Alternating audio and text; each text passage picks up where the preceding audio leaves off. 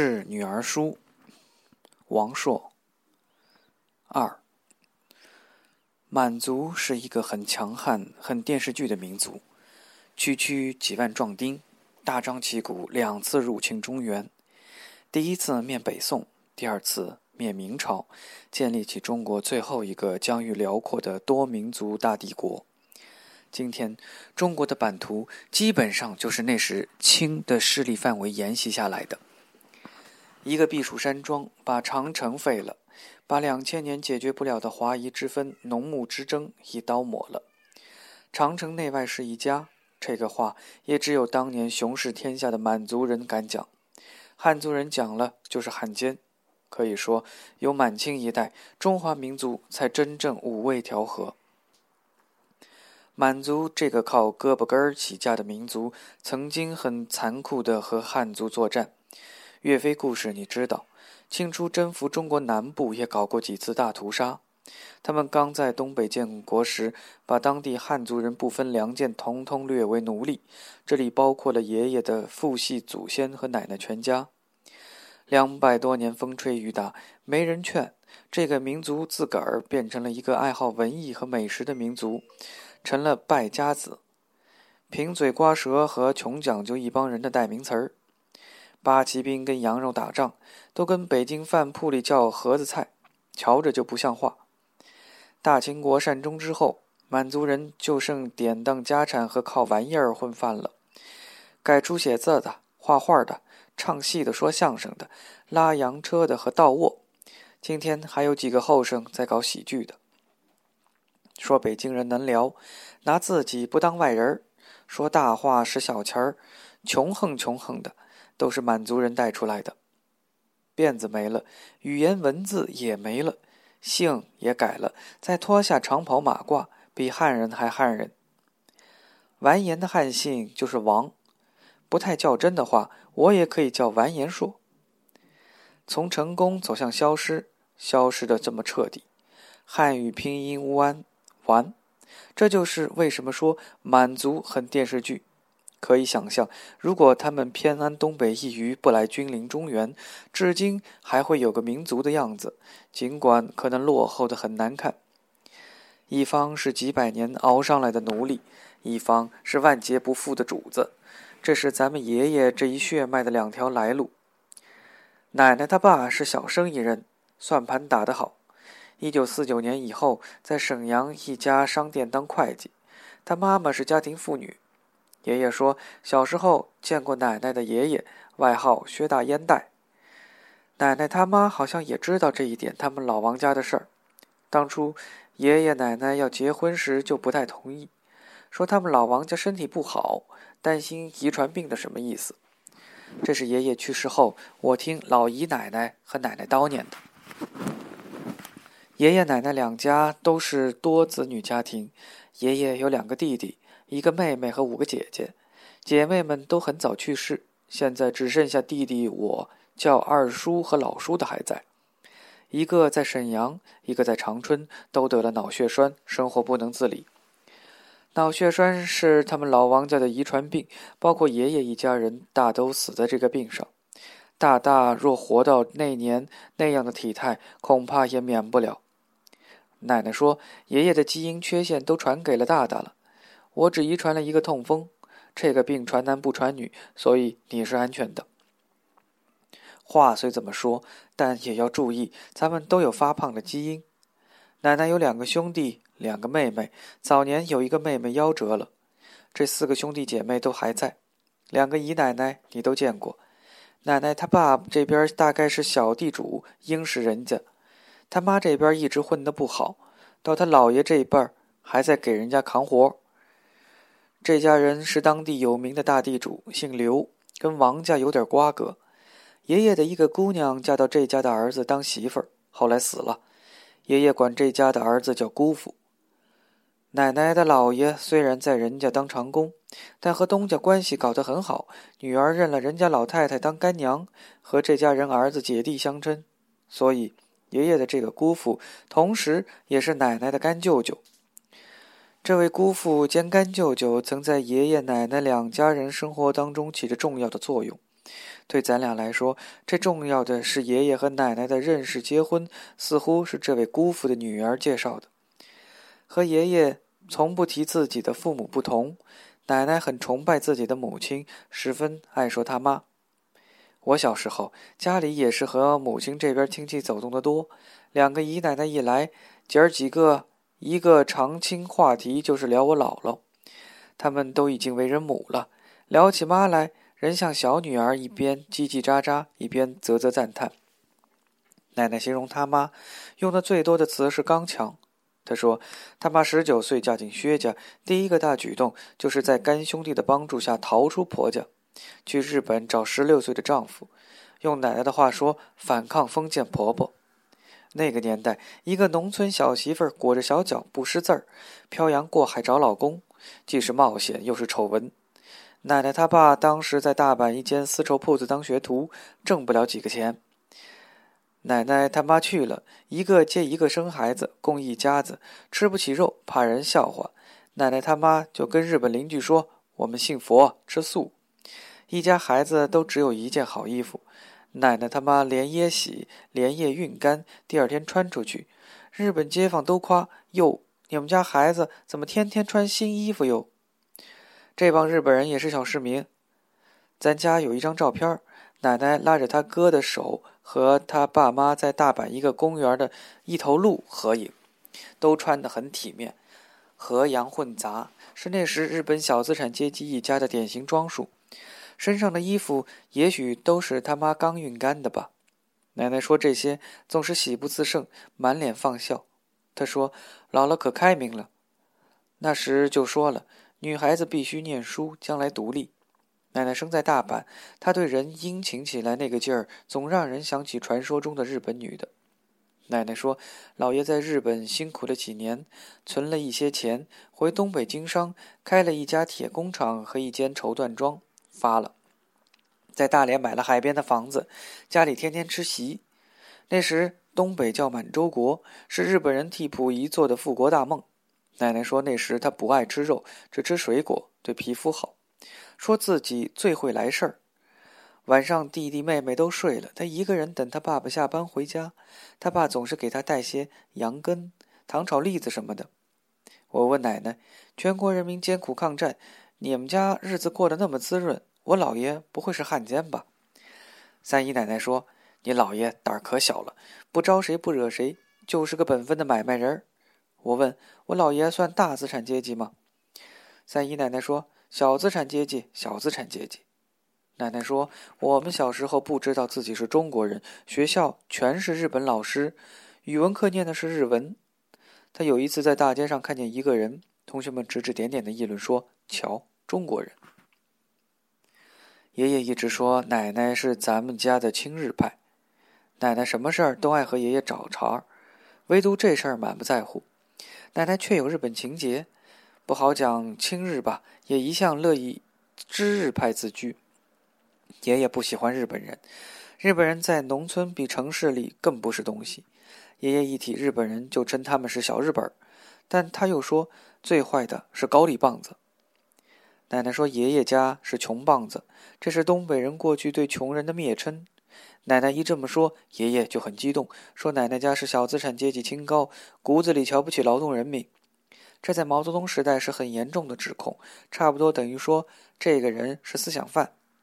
但就在那样的时代，也没见爷爷把家里穷当光荣的事儿，否则他也不会这么生气。爷爷的腿上有一大块亮闪闪的疤，我小时候听。忆苦报告听拧巴了，认定那是地主家狗咬的。爷爷说不是，是小时候生冻疮留下的。我要他忆苦，他说他上到初一就因为家里穷休学了。说大年三十，大雪纷飞，走很远的山路到地主家借了三十块钱和一袋面回家过年。我说地主怎么会借给你？他没好意思说，地主也不都是坏人，而且还可能是亲戚，还可能出共产党员。爷爷后来参加抗日，进太行山当八路，就是地主儿子爷爷他姑父安排的。那是一九四五年，从关外到关里是国境，有海关检查。爷爷的表姐一副阔小姐派头，把他带了出去。那时，这个姑父已经是共产党方面的高官了。出关前，爷爷在一家粮店当过管吃不给钱的小伙计，跟我说，每天的工作是把面口袋吊起来，拿棍子抽，抽下来的面粉是赚的，然后把陈袋面原价卖出去。爷爷还当过满洲国的警察，这他不说。是文化大革命有一次，我偷翻他抽屉，看到他写的交代材料。有一次他打我说我不学好，我说你还当过伪警察呢，他一下颓了。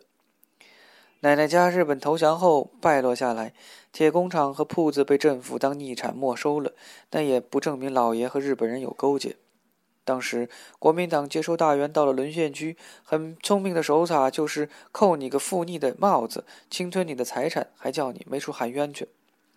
中国官吏第一本领就是欺负本国百姓，这也是在中国做百姓最寒心的。到一九四八年，国民党在东北失败，奶奶家已经沦陷多了靠变卖家产过日子。最后一套戏瓷餐具也拿出去换了包面，可以说一干二净。共产党进了沈阳，给老百姓重划三六九等，新词儿叫成分。老爷定的是城市平民。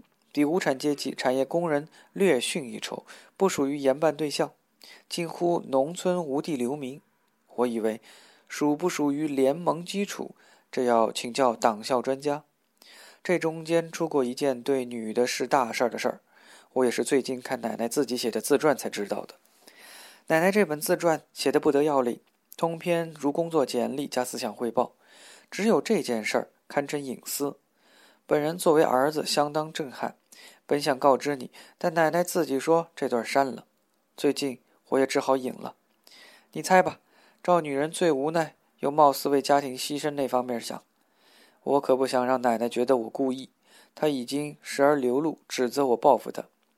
我只能告诉你那件事发生的时间：一九四九年。背景：国共东北最后一战——辽沈战役。时称：地点：天津。故事的前半部分是林彪围长春，饿死很多人。奶奶一家怕沈阳也被围城，决定姥爷留下看家，姥姥带着奶奶和其他几个姨和舅舅到北平避战。奶奶是家里最大的女儿，姥姥是小脚，几个姨和舅舅都是小孩儿。到了北平要紧的事，只能由奶奶出面奔走。奶奶拿着家里最后一笔钱去买粮食，结果被带去的人。大舅一个东北大学的同学给骗走了，骗术也很简单。那个人带奶奶去粮店，让奶奶在外边等，自己拿钱进去，从另一个门溜走了。奶奶当时也就十七八岁的姑娘，在家也是娇生惯养，哪里有什么阅人经验，蒙她太容易了。奶奶家有一张照片，是他们刚到北平，在颐和园万寿山下拍的。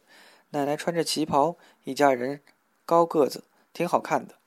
你也见过奶奶年轻时的照片吧？确实很好看，大眼睛、高鼻梁，还有一头红头发。奶奶一说谁好看，都是大眼睛、高鼻梁。我问他：“你觉得马好看吗？”红头发容易白。我很小时候看奶奶染发，一次撞见她刚洗过头，一头花白，以为不是自己妈。这笔钱没了，奶奶一家人生活陷入绝境，仗还在打，越打越大。关里关外的交通断了，想回沈阳也回不去了。大约这时，天津一个有钱人家的女儿是奶奶读奉天第一女子国民高等学校时要好的同学，知道奶奶是美人儿，下边没了。总而言之，奶奶曾经为家人委屈自己，能叫牺牲吃不准，你定，也没传说中那么自私，像你我一样。奶奶的自传中这段也没细节，没叙事。是议论文。她自称回忆录，但所有人名都是假的，连他自己在内。我不禁问他：“您这是回忆录吗？您倒不是诚心，是真没概念，隐去糟心事儿，除了脸皮薄。”他潜意识里还文以载道呢。他对此经历的不痛快，是藏在我姥姥他妈的一句治家格言，您一定也有印象。他写道：“他一直记着我姥姥对他说的话。”女孩子要念书自立。奶奶的自传中没有说谁坏话，怕是罪人。我以为老好人回忆大家伙就是这么个性质。还是一九四九年，东北全境解放，平津战役、淮海战役已分别结束，成了华北，成了共产党的天下。史家讲改朝换代，革故鼎新。姥姥一家回到沈阳，奶奶借考大学离开了天津，还真考入长春一所军医大学。教会学校刚刚改的，这既是上学，也是参军，是进步，是革命，没人敢拦。现在哪件事儿是没人敢拦的呢？我以为这事儿对奶奶心里造成的严重创伤，虽然她坚决不承认。过去对他那么疯狂工作，没事儿也在医院待了七十岁了，也不肯退休，经常讽刺。对他总逼你功课，动不动把姥姥那句名言挂在嘴边，自诩一生就是这句话的写照，十分反感。认为他是个缺乏情感、被当时阶级理论彻底洗脑的人。特别是爷爷血栓了之后，我对他照常上班几乎感到气愤。现在看来，错怪他了，他其实是个病人。奶奶曾经跟我说过，她那个年代，一般女孩就在家里，有几个钱也大都身不由己，不能掌握自己命运。她那一般女同学，日本占领末期就在家里做主，嫁给汉奸的。民主联军来了，动员走了一批。国民党进沈阳，又被那些军官取走一批，都是中学生，被有势力的男人带到不知天南海北去了。她有个国文老师，疑似中共地下人员，私下给他们传鲁迅和苏联小说看，差点把他动员走。他十六岁回家，姥姥说被姥姥拦下了。姥姥说：“你跟那些大老爷们儿钻山沟，能钻出什么好？”可见他也天真过。他那个时代的人最绕不过去的词儿就是“进步”，现在好听点了，让落后了。你听说了吗？爷爷死后，你和你妈去了国外，我和奶奶聊过几次天儿。我说我的一生很明确，是为自己。问他你呢？你的一生为什么？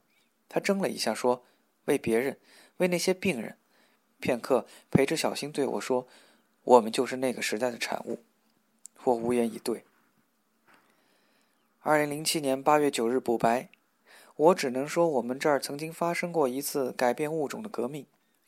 奶奶军医大学念了三年，去了朝鲜，朝鲜正在混战，中国站在北韩一边，美国率领的联合国军支持南韩，双方百万战士以居于挂钩型朝鲜半岛腰部，互相攻防，从二战式的闪电进攻，跨海登陆，打到一战式的堑壕战。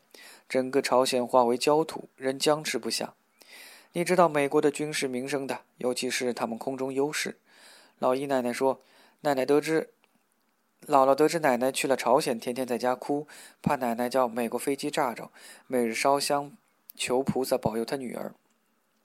奶奶回忆这段战争经历，倒很平静，说她入朝没多久，双方已经打顶牛了，在板门店签了停战协议。形势一下好了，美国飞机不再到处轰炸。他在后方医院最大的不安全就是散步可能碰上渗透过来的南韩特工队。他们医院有过女兵失踪，说是给绑架去了南方。他说吃的挺好，祖国的慰问品吃不完。前方部队还殷勤地给他们送来缴获的美国罐头。部队伤员也不多，闲来竟给当地朝鲜老百姓看病和上山采青达来。他的日语在朝鲜用上了，那儿的老百姓都会讲不止几句。他说：“朝鲜的大米比长春的好吃。”从朝鲜回国，奶奶一个疤都没落上，全虚全稳的回了南京一个步兵学校当学校医。爷爷在这间步兵学校学习，毕业后留校当了教员。爷爷这个兵当的也比较顺，一九四五年参军，没下连队，连队是真正放枪的。直接进了太行根据地的抗大六分校学习，爷爷把这归功于他的学历，在当时的八路军里，初中一年级就算知识分子了。第二次国共内战爆发后，他在刘顿所属的王树声部做侦听破译敌谈的工作，这个工作是司令部工作，需要认字，不是一般聪明，但是安全。跟在首长身边，部队只要不被拒歼，就没有直接被瞄准的危险。刘邓的内战是打得比较苦的一支野战军，担负战略进攻任务，向大别山展开，在蒋管区无后方作战，司令部也要天天跑路。爷爷在大别山转来转去，得了疟疾，胃也饿坏了。其他倒无甚大碍。战争局面好转后，以其聪明伶俐，该给首长当秘书。渡江之后，他的首长驻节武汉，他也一直在武汉军区机关。二爷后来进兵西南，入朝轮战，他也没去。中间一度下到直属部队一个团里任职，是混个作战出身的意思。军队也有同行相亲这种事情，作战的和搞情报的互不服气。真到论资排辈的时候，这也是乱猜的。这也是中国的文化精神，鱼帮水，水帮鱼。给首长做几年秘书，客气的首长总要安排一下，非常正常。他这个团很快编掉了，他去了南京总高见到奶奶。爷爷后来不太顺，总高解散后，他来北京重做冯父，又给首长当秘书。这个首长的山头整个没起来，他也没戏了。几十年泡在参谋教员的位置上，经常自嘲。参谋不带长，放屁也不响。离休后意气消沉，跟我抱怨，职务也压了，级别也压了。爷爷奶奶在南京这个相遇，也许不是偶然的。这里又能见到爷爷那个姑父的影子。东北解放后，那个曾带爷爷去太行的表姐又在姥姥家出现了。论辈分，该管姥姥叫大姑。不知道这位奶奶，也可以叫表姐的表姐，在。奶奶上军医大学起过什么作用？可以肯定的是，面临失学的三姨奶奶借干舅舅的名儿进了东北一所供给制的干部子弟学校就读，这就算有恩了。这位两家的表姐和爷爷感情最好，对奶奶家的情况也熟悉，见过奶奶，从中促成了一段好事儿。有这个面子，也是顺理成章，甚至可以说是亲上加亲。不管奶奶是不是因为恋爱关系调到南京。反正她在南京很快和爷爷确定了恋爱关系。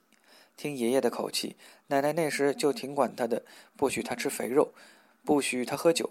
奶奶说，一九五五年授衔后改工资制，爷爷和一群单身狐朋狗友天天在教员食堂大吃大喝，补解放前亏的。国防大学有一个爷爷当时的死党，四十年后见奶奶还做大精壮。不久，奶奶和爷爷结了婚。在自传里，他写他告诉了爷爷他以前的事儿。爷爷说没关系。结婚照片上的爷爷奶奶扛着肩章，一个是少校，一个是中尉。爷爷端坐，奶奶歪着头，轻身从右前方入画。那时兴这姿势。五几年的军装是苏式的，军长服还配武装带，束腰拔胸。奶奶烫着短发，眼睛明亮。爷爷不戴军帽，是个分头。细皮嫩肉都不像缺过油水的。咱们家大大五官随奶奶，我你咱俩是爷爷这系列的。我到十八岁的照片看出随爷爷。之前挺不靠谱的，脏孩子不知道像谁，所以你也不用着急，到时间自然出了出来，一定是美女，玩气质那种。大大一直胖，眉眼是奶奶的，脸蛋儿是两个奶奶。大大一九五七年出生。是爷爷奶奶的头生子，连年丰收，供给充分，物价低，军人工资又高，生活方式全面向苏联看齐。奶奶按苏联育儿标准对大大进行喂养，半岁就一天半斤肉。奶奶自己说，把大大的吸收细胞都撑大了。他们带着他在中山陵拍的照片，大大就像只小猪。第二年，他们生了我。老萨达姆我见过，小学、中学。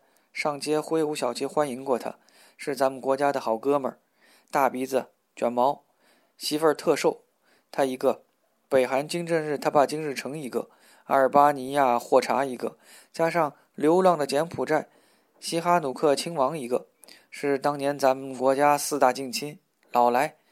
小时候我一听新闻广播，罗国使馆开祖国解放日招待会，就知道我生日到了。我是南京八一医院出生的，所以护照上出生地要写江苏。